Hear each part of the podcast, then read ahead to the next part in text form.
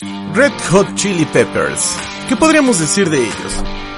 Los Red Hot Chili Peppers son formados por Anthony Kiedis como vocalista, Michael Peter Flea como bajista, John Frusciante como guitarrista y Chad Smith como baterista. Unos monstruos musicales, básicamente de lo que quieran hacer, ya sea funk, rock, lo que ellos quieran. Literal salidos de la secundaria Fairfax de Hollywood, Anthony llegó a clases y tuvo una bronca con Flea por defender a uno de sus amigos. Anthony era hijo de un actor de Hollywood, por lo cual desde muy temprana edad ya andaba de rockstar actuando y conociendo pues, cositas del mundo rockstar como la heroína. Pero por otro lado, el emblemático Flea ya era miembro de una banda, aunque quería ser músico de jazz. Obviamente, nada de rock. Luego llegó un tal Hilton Slovak, un bro influenciado por Zeppelin, Kiss y Hendrix. Jack Irons se unió después y se quedó la primera alineación con el nombre de Tony Flow and the Miraculously Majestic Master of Mayhem. Vaya nombrecito, ¿eh? Estos brothers, con el nombre más largo que he leído en toda mi vida, se presentaron en un club por primera vez en 1993 frente a la gran cantidad de 33 personas. En ese entonces,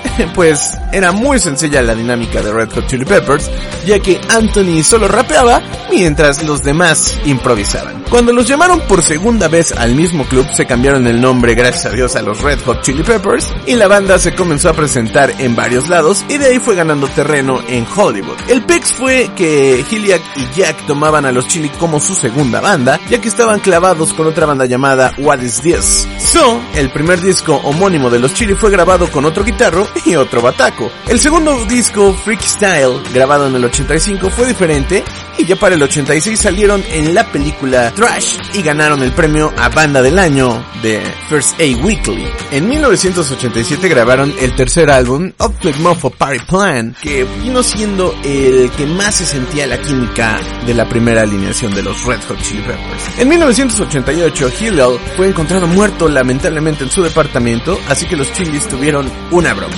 Anthony se fue a México a desintoxicarse en un ranchito y Iron renunció a la banda. Ahora solo quedaban Anthony Kitty y el brother Flea como miembros fundadores. Después de ello, no se preocupen tanto porque llegó John Frusciante que era un acérrimo, acérrimo seguidor de los Chili Peppers y Chad Smith para grabar Mother's Milk en 1989. Contrataron a Rick Rubin, el productor de los Beastie Boys y así en seis meses sacaron Blood Sugar Sex Magic como sencillos como Give It Away, Suck My Kiss y la emblemática Under the Bridge.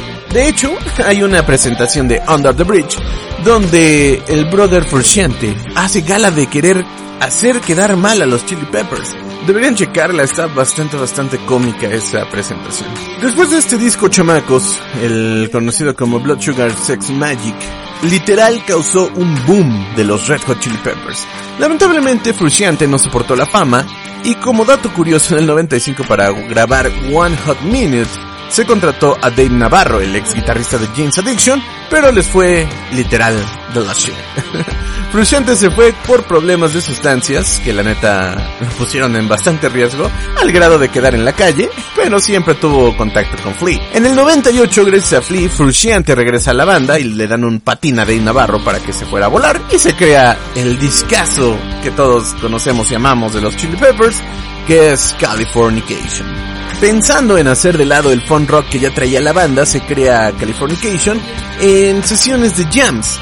Que un jam, pues viene significando como improvisaciones. Eh, improvisaciones, dejémoslo en improvisaciones para los cuates. Pues Californication fue creado en sesiones de jams, improvisando pues onditas que ya habían creado Anthony Kiddie y John Frusciante. Californication vio la luz el 8 de julio del 98 con seis sencillos, cosa que es poco común en un álbum, y pues en esos están Other Side, están Scar Tissues, está Around the World, está Road Tripping y Parallel Universe, no necesariamente en ese orden. En 2001, niños y niñas, la banda prepara By the Way, con un gran recibimiento en el 2002 obviamente, y ya para 2006 lanzaron Stadium Arcadium, un álbum doble con ni más ni menos que 36 canciones. Este álbum les valió un Grammy. Dato curioso, Danny California es la conclusión según de Californication y también incluyendo un segundo dato curioso, Dani California es el faroleo más grande a la rola de Mary Jane Last Dance. Chequenlo, chequenlo si no me creen.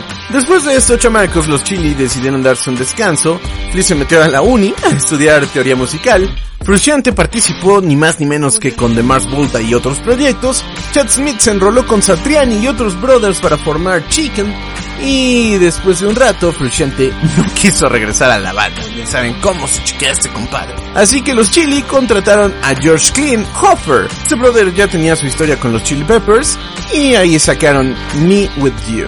Aunque la guitarra de Frusciante faltaba, pues la neta hicieron lo que pudieron y salieron adelante. En 2011 los metieron al Salón de la Fama del Rock and Roll, en donde también el chiqueador profesional de John Frusciante tampoco asistió.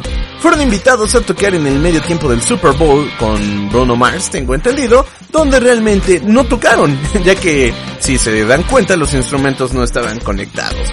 Más adelante nuestros queridísimos Chili sacaron Away y el 15 de diciembre de 2019 por medio de la cuenta oficial de la banda de Instagram se reveló la salida del guitarrista Josh y el regreso de nuestro queridísimo John Frusciante a la banda después de una década. Tal como indicó Josh en una entrevista para los Rolling Stones, Free fue el principal responsable del regreso de John a la banda o John Frusciante, pues lo estoy citando lo pongo entre comillas gigantescas, como supongo que ya sabes, he estado saliendo con John e interferido para que él vuelva. Estas fueron las palabras de Flea. El propio bajista, cuando le comunicó la decisión al guitarrista, pues que se iba de la banda igual que Dave Navarro, le dieron un patín. Y pues chamacos, la historia de los Chili está chida, muy muy cool. Está bastante larga, como lo ven, vienen desde los 80 estos brothers. Son músicos increíbles y la neta, aunque John Frusciante es una persona bien chiquiona, es un guitarrista excelente e increíble. No sé si sean sinónimos, pero es despampanante. Cuando lo ves en vivo te, te vas para atrás por no decir otra cosa. Hasta aquí vamos con la historia de los Chili Peppers, chamacos. Si quieren que la haga a más profundidad, no olviden escuchar el programa Hola Rockstar a través del 88.3 de tu FM o también puedes checarnos a través de internet en Radio Éxtasis 883.radio12345.com. sé que suena raro, pero ahí está.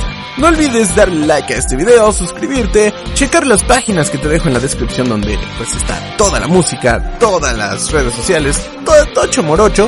Y también no te pierdas el próximo especial, notas del día, gameplays y de todo que tenemos para ofrecer en este, este canal que es Hola Rockstar.